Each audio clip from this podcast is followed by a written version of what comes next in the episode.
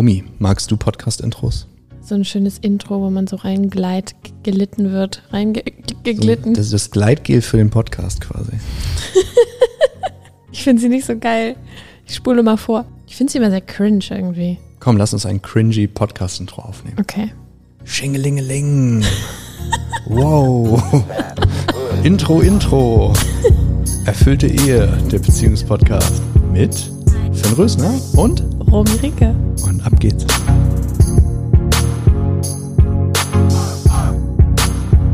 Erfüllte Ehe, der Schlüssel für deine Beziehung.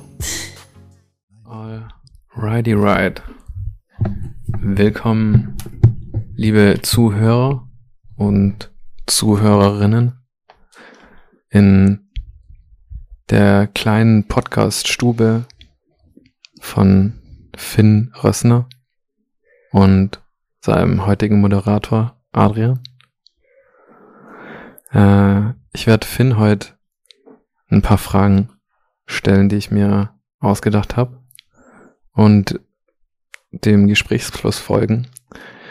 Ich würde mich wahnsinnig interessieren dafür, für das, was Finn mit seinen Klienten macht und vor allem, wie er es macht. Und ja, ich würde super gern dazulernen, weil ich glaube, die Beziehungsthematik ist für jeden sehr relevant. Mhm. Und wir starten jetzt einfach mal rein. Finn, was machst du genau? Ist es das klassische, ist es die klassische Paartherapie, wo ich auf einem Sofa sitze und dein mm, mm. mir anhören darf? Mm. Ja, also im Grunde höre ich Leuten zu, wie sie sich in der Scheiße suhlen und sich damit beschmeißen und nicke und lass mich gut dafür bezahlen. Nein, das mache ich natürlich nicht. Äh, dafür sind meine Kollegen und Kolleginnen zuständig. Zugegebenermaßen weiß ich nicht, was sie tun, weil ich immer wieder höre, dass Leute drei oder fünf Jahre in einer Paar-Eheberatung waren, Paartherapie. Und die Ergebnisse sind, also ich hoffe halt, also ich hoffe immer dann, dass es vorher noch schlimmer war, dass sie irgendwas bekommen haben für ihr Geld. Aber also mein Eindruck ist, dass halt viele Angebote einfach nicht gut funktionieren. Das hat zum Beispiel auch was mit dem gesetzten Zeitrahmen zu tun. Also ein Coaching bei mir geht über mehrere Monate, nicht über mehrere Jahre.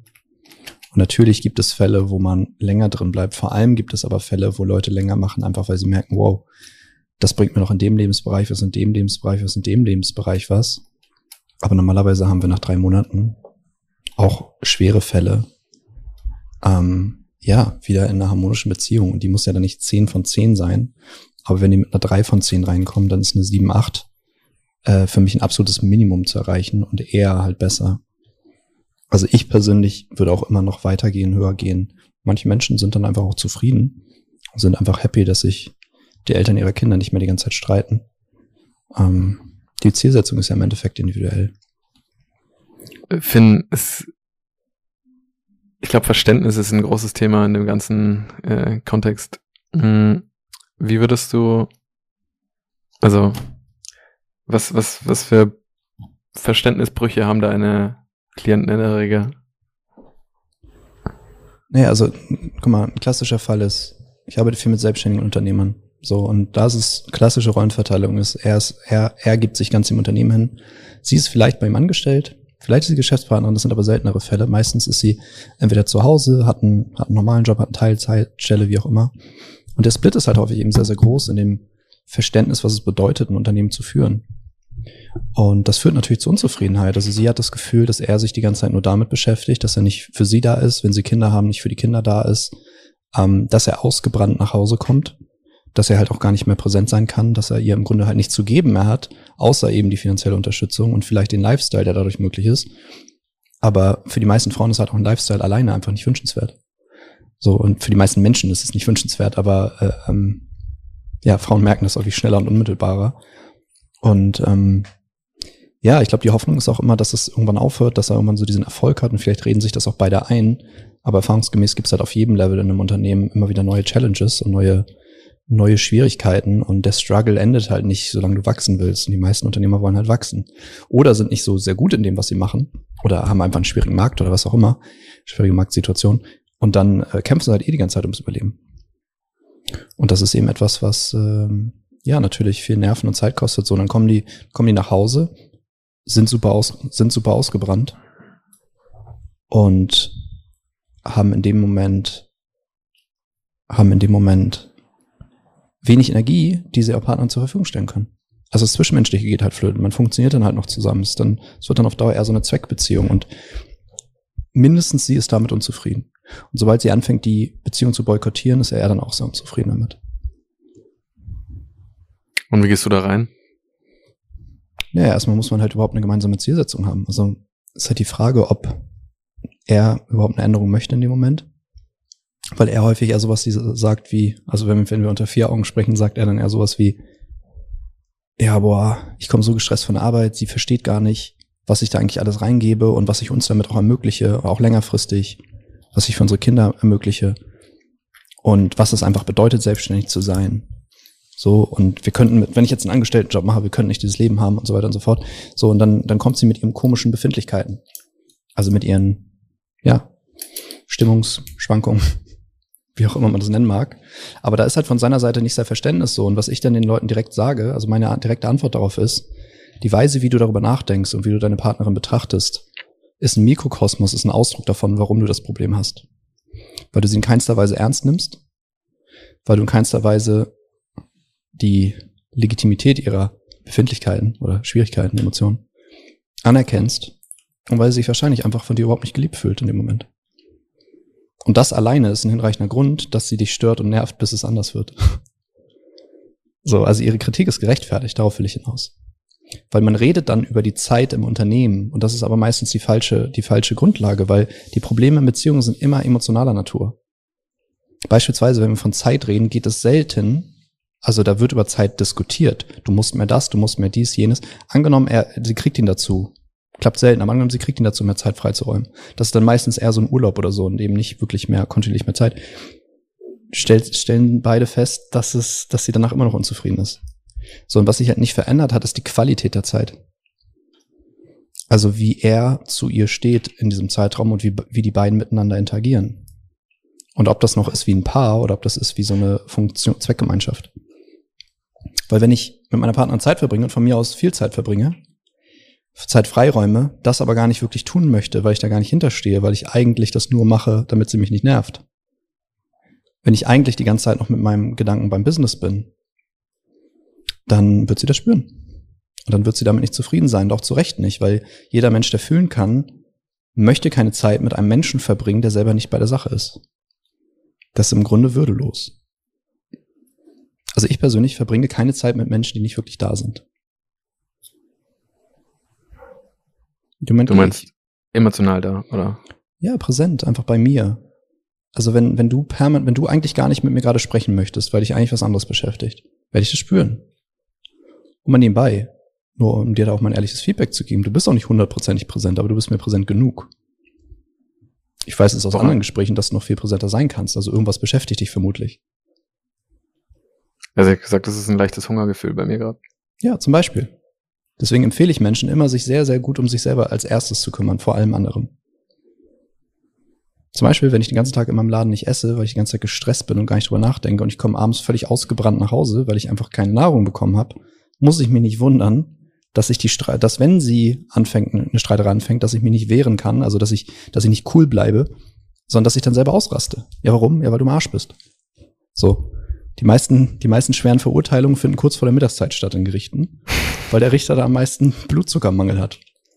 Fun Fact. Ich auch mal gelesen. Fun Fact macht für mich komplett Sinn. Leute werden cranky, wenn sie keinen Blutzucker mehr haben. Wenn der sich morgens schon Carbs reingehauen hat, dann wird der mittags halt im Arsch sein. Das ist halt so. Ist halt hart für die, die dann schwerer verurteilt werden, aber es ist halt menschliche Natur. So, und das, das ist diese ganze Self-Care einfach zu Wie gehst du damit um?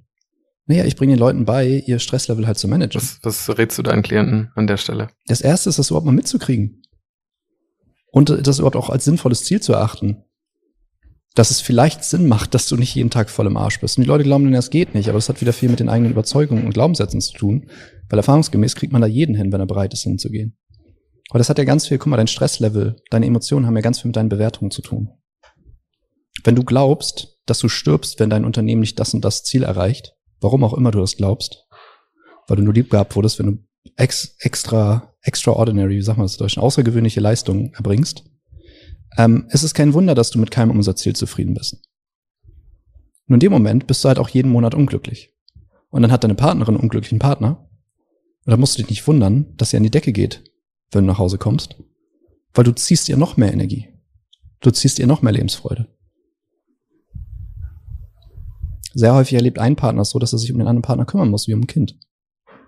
Das ist man nebenbei auch der Tod, der Tod der Sexualität. Wirklich? Ja. Klar, es gibt Leute, die stehen drauf, aber längerfristig, glaube ich.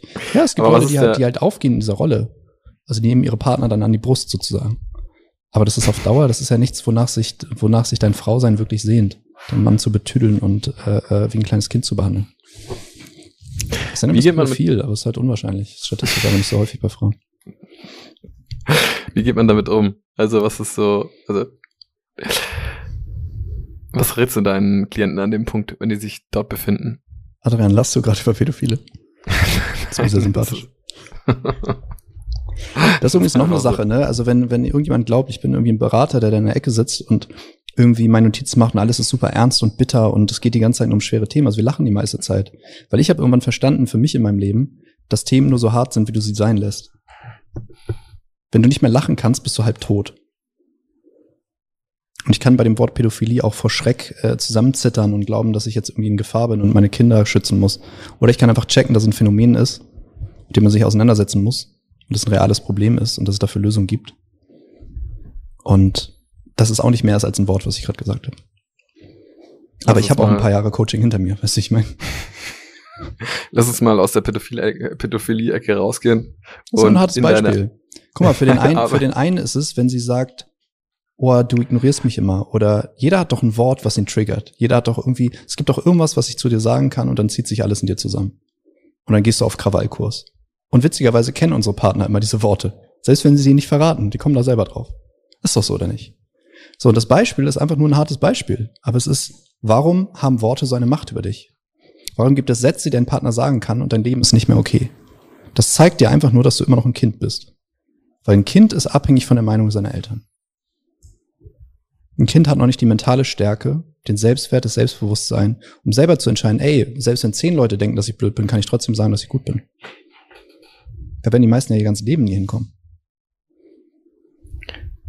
Ist es Teil deiner Arbeit, den, äh, das wiederherzustellen? Oder geht es darum, unabhängig Voll. zu werden? Oder was, was ist der? Ja, unabhängig, das ist jetzt ein bisschen, das klingt wie eine Paradoxie, aber Unabhängigkeit, also emotionale Unabhängigkeit, nicht angewiesen zu sein dass dein Partner für dich funktioniert, so wie du es vorstellst, ist die Voraussetzung für eine erwachsene Beziehung. Quasi, solange ich dein Sklave bin, wirst du mich auch versklaven, wenn du es nicht willst. Weil dann fangen wir an, uns gegenseitig zu manipulieren. Guck mal, Menschen haben immer niedere, niedere, niedere Impulse. Am Ende will doch jeder, dass sein Partner für ihn funktioniert. Auch die, die es nicht zugeben. So, am Ende willst du doch, dass deine Partner genau das macht, was du willst. Dass alles nach deiner Pfeife läuft, dass sie die Sachen mag, die du magst, dass sie genauso viel Zeit mit dir verbringen willst, wie du möchtest, dass der Sex so abläuft, wie du möchtest und so weiter und so fort. Seien wir doch mal ehrlich. Klar, Leute reden sich ein, dass es nicht so ist, aber come on, du bist ein Mensch, natürlich willst du, dass die Sachen nach deiner Pfeife laufen. So, ist einfach menschliche Natur. So, wir haben halt ein Ego. Ist ja okay. Ist auch kein Problem, weil das ist ja ein Teil dessen, was es auch in Kontakt bringen zu gibt. Aber es gibt immer noch den anderen Teil. Du führst eine Beziehung mit jemand anderem. Und du musst halt beides vereinen. Es gibt immer Menschen, die ihre eigenen Wünsche nicht ownen, zu ihren eigenen Wünschen nicht stehen die quasi unehrlich im Kontakt sind. Das sind übrigens die meisten Menschen in den meisten Situationen. Weil wenn Menschen ehrlich miteinander reden würden, würden wir in einer ganz anderen Welt leben. Dann gäbe es diese ganzen, ganzen Konstrukte von, eigentlich denken alle das über den Chef, aber er weiß es nicht. Wird es gar nicht geben. Der hat den Feedback und es würde sich sofort was ändern in der Abteilung. Und genauso ist das in Beziehungen. Wahrscheinlich weiß deine Partnerin oder dein Partner überhaupt nicht, was du wirklich über ihn denkst. Weil du hast gelernt, höflich zu sein, nett zu sein. Das sagt man ja nicht. Ich sag, ja, es ist aber extrem relevant, was du denkst. Das ist ein extrem relevantes Feedback für dein Gegenüber. Aber es gibt einen guten Grund, warum du das denkst. Das hast du nicht einfach nur ausgedacht. Wenn du ihn für ein Arschloch hältst, gibt es dafür einen Grund. Und diesen Grund muss er kennen, sonst wird er immer ein Arschloch bleiben. Also würdest du sagen, radikale Ehrlichkeit? Oder? Ja, aber unter, unter Begleitung halt. Also wenn du jetzt einfach switcht von, ich habe ein Leben lang, ich habe fünf Jahre lang oder 15 Jahre lang eine Lüge gelebt und ab jetzt hau ich alles raus, dann explodiert das Ding halt. Also eine Sache, die wir machen in, in unserem Coaching ist, das nennen wir Bomben entschärfen. Ähm, da hatten wir eine Zeit lang mal so ein Ritual, wo sich, wo sich im Zoom-Call dann alle auch eine, eine Schutzbrille aufgesetzt haben. Und dann ging, und dann ging ein Bombenalarm los, haben uns einen Scherz rausgemacht. wir haben es auf jeden Fall gefeiert. Naja, und äh, der Punkt ist einfach, du brauchst halt jemanden, der dir hilft, die Bomben zu entschärfen, weil ansonsten trittst du drauf, das Ding geht hoch. Und das ist halt was völlig anderes, wenn du Begleitung hast, wenn jemand das moderiert, wenn jemand dich auch auffangen kann. So, wir arbeiten immer mit dem Paar und mit beiden individuell. Das heißt, wenn du mit irgendwas nicht klarkommst oder vor deinem Partner dich wirklich nicht mehr wohlfühlst, kannst du immer auch mit uns in das One-on-One-Gespräch kommen. Dann kümmern wir uns um dich, weil pff, ich mache das seit neun Jahren, dass ich Leuten beibringe, ihre Emotionen selbstständig zu regulieren. Ich habe das schon lange gemacht, bevor ich Paarberater war. Und ich kann das gut. Das funktioniert. Und dass du noch nicht weißt, wie, heißt nicht, dass es nicht funktioniert. Das heißt einfach nur, du bist nicht an die richtigen Leute geraten. Mir geht's fast durchgängig gut. Und selbst wenn es mir nicht sehr gut geht, dann bin ich in einer sehr starken Akzeptanz des Zustandes, in dem ich dann bin. Deswegen ist meine Lebensqualität durch die Decke. Das macht es übrigens teilweise auch schwieriger, zum Beispiel Ziele zu erreichen, weil du keinen Grund mehr hast, dich zu überwinden, weil du nicht mehr so viel leidest. Das ist mir aufgefallen. Ist eine Nebenwirkung. Ja, es ist, es ist, äh, gibt's nicht nur zwei Quellen, warum Menschen handeln? Einmal aus Angst vor oder Inspiration zu? Genau, Neugier oder Angst, ne? Ja. Also Abwendung oder Hinwendung. Genau, und die, die, der Weg der Neugier und der Freude ist halt einfach ein viel geilerer Weg, wenn du mich fragst. Das ist doch der gesündere Weg einfach. Also wenn du in Angst lebst, naja, dann ist dein Körper halt im Stresszustand. Und dann sind alle höheren Prozesse halt abgeschaltet und findet keine Zellheilung statt. Da findet keine Neurogenese statt. Man muss sich nicht wundern, dass das Ding auf Dauer kaputt geht, weil er sich nicht mehr aktualisiert. Das heißt, glaubst du, deiner Meinung nach sollte jeder oder jede Beziehung, die auch, sag ich mal, wachsen will, zu, zu dir kommen oder muss da das Kind im Brunnen gefallen sein? Ich find's super schade, dass die Leute das Kind erst im Brunnen fallen lassen ich meine, ich weiß, guck mal, ich kann mich halt schwer in diese Situation reinversetzen, weil ich selber immer eher bewusster war. Also ich habe in meinen Beziehungen, die früher offensichtlich auch schrecklich liefen, sonst wäre ich nie, hätte ich mich nie mit dem Thema beschäftigt. Ähm, ich war mir zumindest bewusst, dass die Scheiße laufen. Weißt du, ich meine? Ich war nie in dieser Persönlichkeitsstruktur, wo ich mir einrede, dass alles okay ist. Das heißt, für mich ist es sehr schwer nachzuvollziehen, wie es ist, in der Situation zu sein. Ich verstehe es auch bis heute nach Gesprächen mit Klienten nicht. Weil die häufig, wenn die bei mir sitzen, sind die schon an einem Punkt, wo sie merken, oh fuck, irgendwas ist hier. Und die schauen selber zurück und können nicht verstehen, warum sie das so gedacht haben. Das ist mhm. einfach Selbstschutz und das passiert ja von alleine. Und deswegen biete ich mal den Leuten an, einfach die Standards komplett anders zu setzen. Also nicht die Referenz zu haben, ey, anderen Paaren um mich herum geht's auch nicht so gut. Andere Unternehmer können, finden auch nur noch Erfüllung in dem Unternehmen und wenn die nach Hause kommen, geht da auch nichts. Ich habe manchmal Männer, die sagen, ja, ich habe seit sieben Jahren keinen Sex gehabt, aber ich dachte, das ist normal, weil alle meine Kumpels haben auch seit x Jahren keinen Sex mehr. Außer der eine, der ist Single, aber der ist auch unglücklich. Und dann denke ich so, ja, krasser Standard halt. Aber macht ja auch Sinn. Guck mal, wenn du, wenn bei deinen Eltern nichts ging, wenn es das lieblos und a körperlich war und da gab es keine Berührung und Nähe und keine Lust. So, das klammern ja viele Familien aus. Also sie verstecken das vor den Kindern, was strange ist, was einfach vollkommen natürlich und normal ist wenn die Eltern miteinander liebevoll und flirty sind und so weiter, sich berühren. So. Das wird ja eine Normalität. So, und wenn das Gegenteil die Normalität ist, ja, dann ist das halt ein Standard. Und ich meine, warum solltest du dich verletzlich machen, versuchen, dich zu öffnen, diese Themen anzusprechen, vielleicht durch deine Scham und deine Ängste gehen, vielleicht Themen ansprechen, die lange zwischen euch schwelen, wie so, wie halt Bomben, die da liegen, das meine ich mit Bomben entschärfen, so Tretminen, wo du halt einfach drauf treten kannst. Warum solltest du das tun, wenn du nicht mal weißt, dass es was zu holen gibt. Und deswegen muss als allererstes diese Referenz sich verändern. Was sind wie diese Tretminen in der Regel? Aufgestaute Konflikte, also Sachen, Sachen, es sind im, also technisch sind es Emotionen, die weder gefühlt noch ausgedrückt noch miteinander quasi in Kontakt gebracht worden sind. Also du kannst ja für dich selber ausdrücken, du kannst jetzt vom Spiegel stehen und schreien oder vom Boxsack, aber äh, die eigentliche Kunst ist es, ähm, die Emotion in Kontakt zu bringen, also den anderen wissen zu lassen, was du fühlst und das ungefiltert. Dazu musst du auch nicht rumschreien, das, darum geht's nicht. Das passiert manchmal, aber das ist eigentlich auch wieder ein Zeichen des Aufstauns. Wir versuchen eine Kultur der Emotionen zu erschaffen, also dass Emotionen etwas Positives werden. Und die grundlegenden negativen Emotionen, Angst, Wut und Trauer, mindestens zwei davon sind häufig, ja, verboten in der, in der Beziehung. Nicht im Sinne von, so, du bist raus, wenn du das zeigst, sondern im Sinne von, sobald es passiert, wird interveniert. Also die meisten Eltern können auch ihren Kindern keine Wut oder Angst erlauben. Wenn die Angst haben, werden sie sofort geschützt. Dürfen sie nicht fühlen. Nein, du bist sicher, du bist sicher, oh, ist gar nicht so schlimm, wie du denkst. Nein, das passiert nicht. Und das machen wir dann später mit unseren Partnern halt auch. Das Problem ist, dieses ganze Zeug staut sich. Das ist wie ein Dampfkessel, du drückst da immer mehr rein. Und wenn du den nicht regelmäßig lüftest, dann platzt das Ding halt irgendwann. Ich nenne das immer Amokläufer-Effekt. Das halt, wenn du dein Leben lang der Liebe bist und immer nur einsteckst, einsteckst, einsteckst, einsteckst, muss man sich nicht wundern, wenn du irgendwann komplett ausrastest und aufs ganz andere Extrem gehst. Und das gibt's im Kleinen ganz, ganz viel.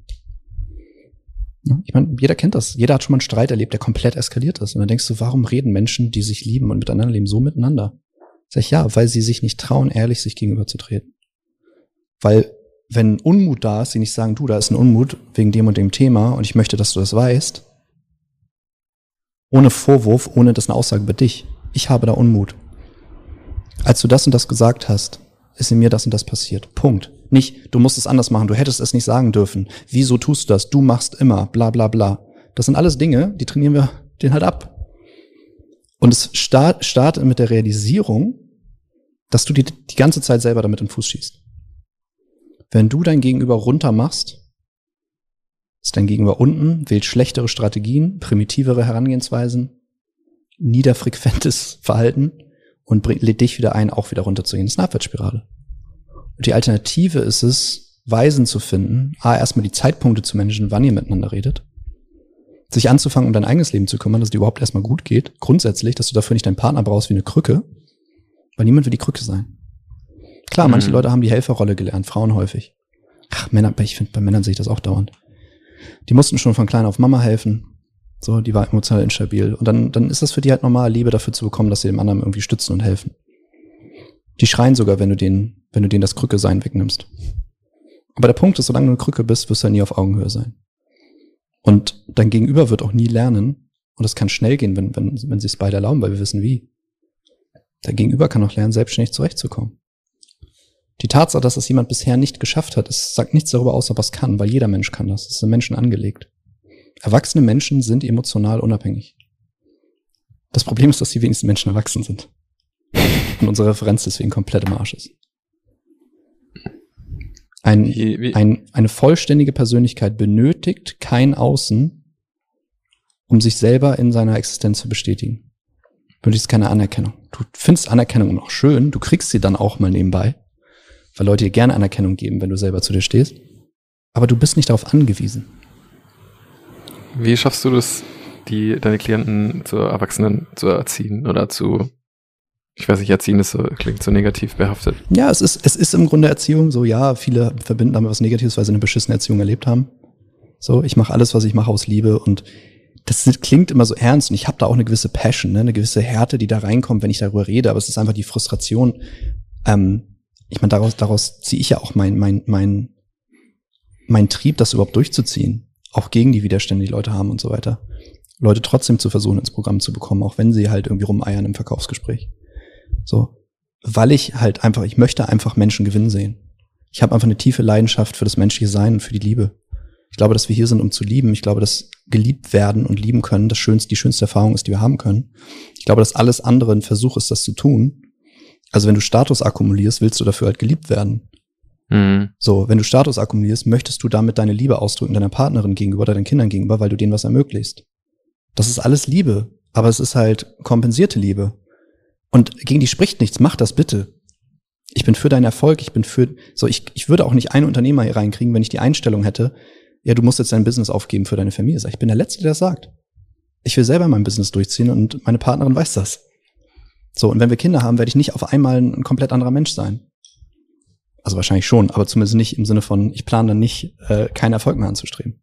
Weil mein Erfolg bedeutet heute den Erfolg ganz vieler anderer Menschen und Familien und deren Kinder. Sondern das ist dann einfach eine Rechnung. Auf was fußt dein Erfolg? Also was sind so die Säulen, die, die du in deiner Arbeit ähm, also wir erhöhen als allererstes die Bewusstheit. Die Leute kriegen erstmal überhaupt mit, wie ihre Stress- und Entspannungsmuster funktionieren, wann sie in ihrer Kraft sind, wann nicht. Ne? Du kannst eine einfache Skalierung bauen, aber die Leute müssen erstmal mitkriegen, wenn ich vollkommen verspannt bin in meinem Körper und gestresst bin und trotzdem irgendwie noch funktioniere, dass mir dann nicht gut geht, sondern dass es mir dann mittel bis schlecht geht. Du musst erstmal, du musst erstmal wieder eine Referenz kriegen, die funktioniert, weil es gibt manchmal Unternehmer, die sind so chronisch im Stress, dass sie einfach gar nicht mehr wissen, wie sich ein entspannter Körper anfühlt. So, wenn die jetzt noch einen Bürojob haben, den ganzen Tag sitzen, sich keine Auszeiten gönnen. So, ich meine, ich kann, ich habe ich hab, hab selber lange sieben Tage die Woche gearbeitet. Ah, ich habe halt Bock. Ich mache, ich liebe meinen Job. Ist auch legitim, ist auch okay, ist ja nicht per se was schlecht daran. Ist auch okay, über seine Grenzen zu gehen. Nur wenn du es immer machst, wirst du es halt immer nicht mehr tun können. Punkt. Und wenn du nicht direkt körperlich zahlst, dann zahlt eben dein Umfeld, deine Partnerin, deine Kinder, die zahlen dann für dich. Weil die müssen mit diesem ausgebrannten Wesen da zurechtkommen, der eigentlich keine Kapazität mehr hat. Und in dem Moment schaffst du auch nicht, irgendwas zu verändern in deinem Privatleben. Und sobald du erstmal auf der Abwärtsspirale bist, geht's los. Also das erste ist die Bewusstheit, eine korrekte Einschätzung der Situation, zu lernen, dich wahrzunehmen, mitzukriegen, was dich runterzieht und aufbaut. Erstmal für dich, deine Partnerin lernt das parallel bei uns. Deiner Partnerin wird's einfach viel, viel besser gehen. Das ist übrigens etwas, was die meisten Unternehmer, weil die gehen rein, gehen häufiger wenig rein mit, boah, ich möchte die beste Beziehung leben, die ich will, sondern die sagen, ich will, ich will mein Business durchziehen können. Und ich möchte, dass es meiner Familie gut geht. So. Und wenn es der Mutter gut geht, der Kinder, dann ist allen geholfen. Happy wife, happy life. Ich halte den Satz für true. So, ich meine ganz ehrlich, wenn du anfragst, was will der in seiner Beziehung, die sagen ganz häufig, ich will, dass es meiner Freundin gut geht. Man braucht nicht so viel. So, der hat vielleicht sexuelle Wünsche, der hat vielleicht, der möchte irgendwie ne, ein bisschen mit ihr angeben können. Aber ein Mann zieht sehr viel Freude daraus, dass es, dass eine glückliche Frau gegenüber, die wertschätzend ihm gegenüber ist die unterstützend ist. Menschen, Männer sind im Normalfall emotional weniger bedürftig als Frauen. Im Durchschnitt gibt eine krasse, gibt krasse Ausnahmen. In beide Richtungen. Es wirkt sehr parteiisch, wie du darüber sprichst. Wie meinst du parteiisch? Äh, also ich, ich empfinde sehr stark die männliche, also kann man dasselbe nicht auch auf Frauen münzen? Was konkret? Ähm, was sind die Bedürfnisse, die eine Frau hat? In der Konstellation. Gerade bei, bei Unternehmermännern oder bei, ich meine, es gibt ja auch Frauen, die Unternehmen führen. Richtig, aber Frauen, die Unternehmen führen, haben häufig eine sehr maskuline Persönlichkeitsstruktur. Sehr häufig. Nicht immer. Aber die meisten, weil Unternehmertum an sich eine maskuline Qualität braucht. Du musst aktiv sein, du musst dich durchsetzen, du musst Bock auf Competition haben, du musst dich zeigen, du musst im Mittelpunkt stehen, du musst das Pferd ziehen, du musst andere Leute unter dir haben. Das sind alles Dinge, wo Männer ganz natürlich noch streben. Und klar, es gibt, man guckt Angela Merkel an. Natürlich ist eine Frau, aber von der Persönlichkeitsstruktur ist sie total maskulin. So, und wenn du, wenn du, wenn du in dieser maskulinen Rolle bist, natürlich hast du dann eher die Bedürfnisse, die Männer haben und umgekehrt. Es gibt ja Väter, die zu Hause mit den Kindern bleiben und das hauptberuflich tun quasi. Aber es ist halt selten. Und es kommt bei mir zum Beispiel im Training ist bisher noch nicht vorgekommen. Ich habe Männer gehabt, die, die ihre Stelle reduzieren, weil sie eben mehr Zeit mit der Familie verbringen wollen. Aber auch die, die fangen dann auch immer wieder Hobbys an und so. Männer machen halt gern Dinge. So offensichtlich. Ich würde mal gerne rausgehen aus diesem, ähm, ja, aus diesem Schmerz und eher Perspektiven schenken. Wie kann ich eine Angenommen, ich bin jetzt in einer Beziehung, die so, sag ich mal, vor sich hin dümpelt, hart gesagt. Wenn du fühlen könntest, wenn du fühlen könntest, wüsstest du, dass das Schmerz bedeutet. Das Rumdümpeln für einen lebendigen Menschen Schmerz ist. Weil Mensch liebt Fortschritt und Wachstum. Und der empfindet Bedeutung, wenn es vorangeht. Du wirst dich mindestens langweilen. So. Und das ist auch wieder eine Frage deines Standards. Wenn du es nur, wenn, wenn für dich eine Beziehung, die rumdümpelt, schon eine Errungenschaft ist, weil es allen anderen um dich herum schlecht geht oder weil es dann bei deinen Eltern Katastrophe war, ähm, ja, dann findest du dich halt damit zufrieden. Dann musst du erstmal an jemanden geraten, der viel, viel glücklicher in seiner Partnerschaft ist. Oder ein Paar, das so richtig leuchtet und strahlt, wenn die in den Raum gehen, damit deine Referenz shiftet. Und das muss vielleicht mehr als einmal passieren, weil sonst sagst du, ja, die sind die Ausnahme. Die haben Glück. Was ist ein Standard? Was ist ein Standard, den ich mir setzen sollte in einer Beziehung? Hm. Der beste Standard ist höher als gestern. Ein Stück höher, nicht 100.000 Kilometer höher. Weil du kannst unter deinem Erwartungsdruck auch untergehen und dann frustriert sein und so weiter. Aber du willst nächsten Monat eine bessere Beziehung haben als letzten Monat. Und die Alternative ist im Grunde immer eine Abwärtsspirale. Weil Menschen wollen etwas aus ihrer Beziehung. Niemand gibt sich mit einem Null zufrieden. So diesem Jahr, es ist, es ist halt neutral. Ich meine, niemand stellt sich Liebe vor als etwas Neutrales, was halt okay ist. Aber viele leben das. Gerade in Deutschland, das ist in anderen Kulturen auch teilweise noch anders, ne? Was weiß ich, italienische Paare sind halt, da fliegen dann halt eher mal die Teller. Dafür funktioniert deren Sexualität auch besser, weil da ist halt mehr Spannung, da ist mehr Bewegung, da ist mehr Drama. So, in vielen deutschen Haushalten ist einfach tote Hose. Gerade bei Verheirateten. Ist aber nichts los. Die sind wie Bruder und Schwester. So einem du wie gute Brüder und Schwestern. Was rätst du denn? Was sagtest du? Was rätst du denn? Das Feuer wieder anzuzünden. Nochmal, der erste Schritt ist das Problem überhaupt zu sehen und zu sehen, dass es veränderbar ist. Den Schritt kann ich dir halt auch nicht wegnehmen, da musst du mir einfach glauben, da musst du mir blind vertrauen. So, und der ehrlichste Rat, den ich heute Leuten geben kann, ist, melde dich auf ein kostenloses Erstgespräch. Weil ich meine, ich kann jetzt versuchen, hier in einem Podcast sämtlich, also ich kann versuchen, den komplexen Prozess, den wir im Coaching systematisiert haben und dann auch immer individuell durchlaufen, das ist auch individuell unterschiedlich. Ähm, es ist, es ist eine, eine, eine 1 zu 1 Betreuung durch mich. Also du wirst einfach, du wirst halt auf jedem Schritt begleitet, individuell. Du sprichst jede Woche mehrere Male mit mir. So, und beide. Und das abzubilden in drei Sätzen ist halt schwierig, sonst muss man eine konkretere Frage stellen. Also es, ich kann ja einmal um das, was du mich vorhin angefangen hast zu fragen. Also es geht erstmal um die Bewusstheit, das Problem überhaupt sehen zu können, dir das auch einzugestehen, dann wahrnehmen zu können, wann es besser ist und wann es schlechter ist, weil dann hörst du schon mal auf, Dinge zu tun, die total zerstörerisch sind. Zum Beispiel wirst du irgendwann feststellen in deinem Leben, das ist einfach eine Sache von, von Reife, du wirst irgendwann feststellen, dass Argumente gewinnen dir nichts bringt. Also Diskussion. Du kannst recht haben. Ich habe Paare hier sitzen gehabt, denen war es so wichtig, dass beide wollten so gern recht haben über etwas, was vor drei Jahren passiert ist, wo sie sich uneinig seien, dass ich die wortwörtlich rausgeschmissen habe. Weil ich die einfach nicht, ich konnte die nicht unterbrechen. Es ist ein Grundsatz meiner Arbeit ist, ich gebe mir die Erlaubnis von beiden, die haben sie mir gegeben, sie zu unterbrechen, wenn ich das Gefühl habe, dass das Gespräch in eine Richtung geht, die Energie vernichtet, anstatt Energie zu erschaffen. Also wenn beide am Verlieren sind. Oder alle drei, weil du verlierst als Berater auch was. Macht dich verrückt. So ist ein gutes Kriterium dafür, dass deine Beratung gut läuft, ist, wenn es dir richtig gut geht dabei. Just saying. Weil du bist Teil des Systems in dem Moment. Du spiegelst es. So. Wenn du nicht bereit bist, quasi dein, dein, dein, die Ziele deines Egos aufzugeben für die Beziehung, solltest du keine Beziehung führen. Punkt. Weil du kannst nicht überall das, was du bisher dachtest, durchsetzen, wenn du mit jemandem in Beziehung bist. Die Natur einer Beziehung ist es, dass dein Wachstum angeregt wird. Dass du auf Unterschied triffst. Wir fühlen uns ja auch nur zu Unterschieden hingezogen. Es gibt so ein paar Paare, die wirken wie Klone, aber das ist ganz selten. Das ist ganz selten. Die meisten Menschen finden das interessant, was sie bereichert, was sie vervollständigt. Klar muss es Gemeinsamkeiten geben. Man muss dann irgendwie eine Basis haben für Sympathie, aber Aufregung, Spannung entsteht durch Unterschiede. Yin und Yang. Schwarz und Weiß. Zumindest erhöht es die Energie, erhöht die Spannung. Das, aber das schafft in mir so ein Bild von Unvollständigkeit. Also, das heißt, sollte mich meine Partnerin vervollständigen oder sollte sie mich ergänzen? Oder sollte, also weißt du, was ich meine? Ähm, also es gibt ja in der Psychologie, im Life-Coaching und so weiter, in diesen ganzen Bereichen, Persönlichkeitsentwicklung, gibt es immer diese Vorstellung von einem unabhängigen Individuum. Also irgendwann brauchst du niemanden mehr, musst nichts mehr machen, ähm, brauchst keine Ziele mehr erreichen und so weiter und so fort. Und also in meiner Welt kannst du auch sagen, du bist dann tot. Ähm, ich glaube gar nicht, dass es ein Problem ist, dass es dir besser geht mit einem Partner an deiner Seite.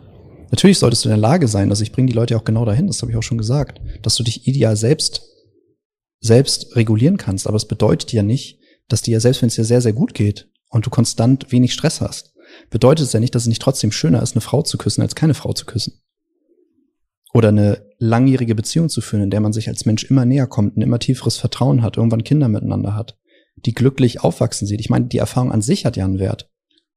Dazu muss es dir nicht erst schlecht gehen, damit du es dann brauchst, sondern du machst es dann aus einer Fülle heraus, weil du wissen willst, wie es ist, weil es sich sinnhaft anfühlt. Mal nebenbei, ja, jede, alle Eltern können das, äh, können das bestätigen. Kinder wachsen zu sehen, fühlt sich sinnhaft an. Kinder glücklich zu sehen, fühlt sich tief sinnhaft an. Es berührt dich auf eine Weise, die kannst du halt ohne Kinder einfach nicht erleben. Du musst sie auch nicht erleben. Es ist, wir sprechen ja nicht hier irgendwie von einem Grundbedürfnis, ohne dass Menschen nicht klarkommen. Das ist nicht wie Wasser trinken. Aber für deine Seele ist es wie Wasser trinken. Es hat einfach ein höheres Bedürfnis. Ich glaube nicht, dass du unvollständig sein musst, um ganzer zu werden durch jemand anderen. Was bedeutet Partnerschaft für dich? Ja, wenn ich jetzt das Wort Partnerschaft an sich, dann kommt da Partner drin vor. Das ist quasi ein Team. Das wäre gegenseitige Unterstützung. So, Beziehung für mich ist ein, also Liebesbeziehung für mich sind ein Kontext.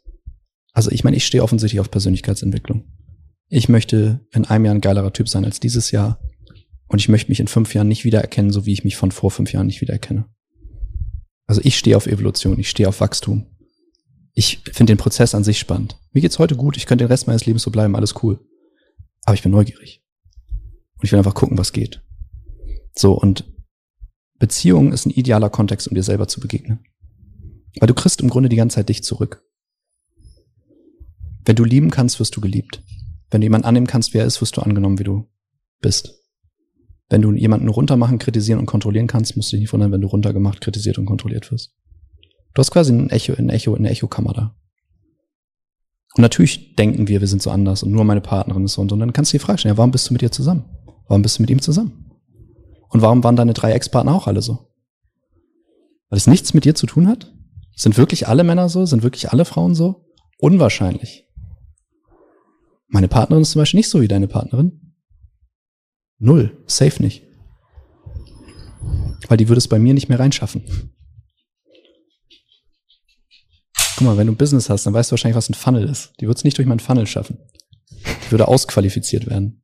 Weil meine Standards viel früher ansetzen, als wenn ich irgendwann mal feststelle, dass die scheiße ist. Das finde ich vorher raus.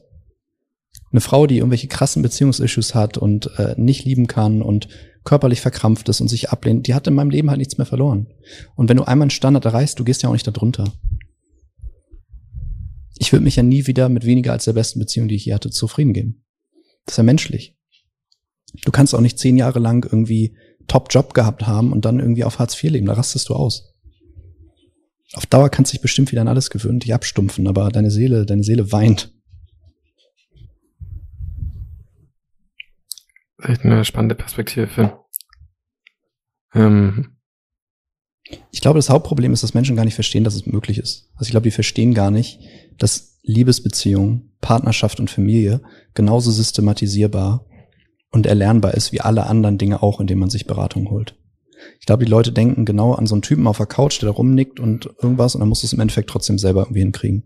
Und die erwarten, dass es genauso scheiße wird wie die Gespräche, die sie, die sie miteinander alleine haben. Welche Streitgespräche, irgendwelche Vorwürfe, irgendwelche bitteren, lang. So, und das, ich kann das verstehen, dass man davor eher wegläuft. Ich habe da auch keinen Bock drauf. Und ich empfehle auch niemanden, seine Beziehung so zu strukturieren, dass viele von diesen Gesprächen vorkommen. So. Aber ich denke, so findest du wenigstens raus. Vielleicht erzähle ich ja einen Haufen Scheiße. Vielleicht bin ich ja so ein Snakes Oil Salesman, der dir irgendeinen Traum verkauft. Kann ja sein. Aber findest du doch wenigstens raus. Bild dir doch Wie kann ich das rausfinden? Ja, der Klassiker halt. Kostenloses Erstgespräch. Du sprichst mit mir oder ihr spricht mit mir. Und dann schauen wir mal, was da für Potenziale sind in eurer Beziehung. Und ich habe noch niemanden gehabt, der nicht mit einem Gewinn rausgegangen ist aus der Session. Selbst Leute, die dann keine Kunden werden wollen, ist ja okay. Muss auch nicht. Du bist ja freier Mensch. Kannst auch die Scheiße weitermachen. So. Oder du sagst einfach, ey, ich merke so, ja, krass, ist cool. Aber ja, jetzt im Gespräch stelle ich fest, nö, ist eigentlich schon ganz okay bei uns. Wie gesagt, du kannst auch von mir aus auch mit einer 8 reinkommen und dann finden wir raus, wie du auf eine 9 und eine 10 kommst. Finde ich persönlich einen viel spannenderen Job bei nebenbei. Weil ich habe schon 100 katastrophale Beziehungen äh, äh, äh, gerade gebogen, äh, Familien und Ehen gerettet. Und mich reizt es auch mehr, da oben zu arbeiten. Das sind die Themen, die mich persönlich auch mehr beschäftigen, weil ich selber dort bin. Ich stelle mir jeden Monat die Frage, wie kann meine Beziehung nächsten Monat noch geiler sein und nicht, wie kann ich eine Katastrophe abwenden. Das Thema habe ich durchgespielt. Das weiß ich, wie das geht. Geil. Danke fürs Gespräch, Finn. Danke für dein ehrliches Interesse, mein Lieber. Wir hören uns. Bis bald.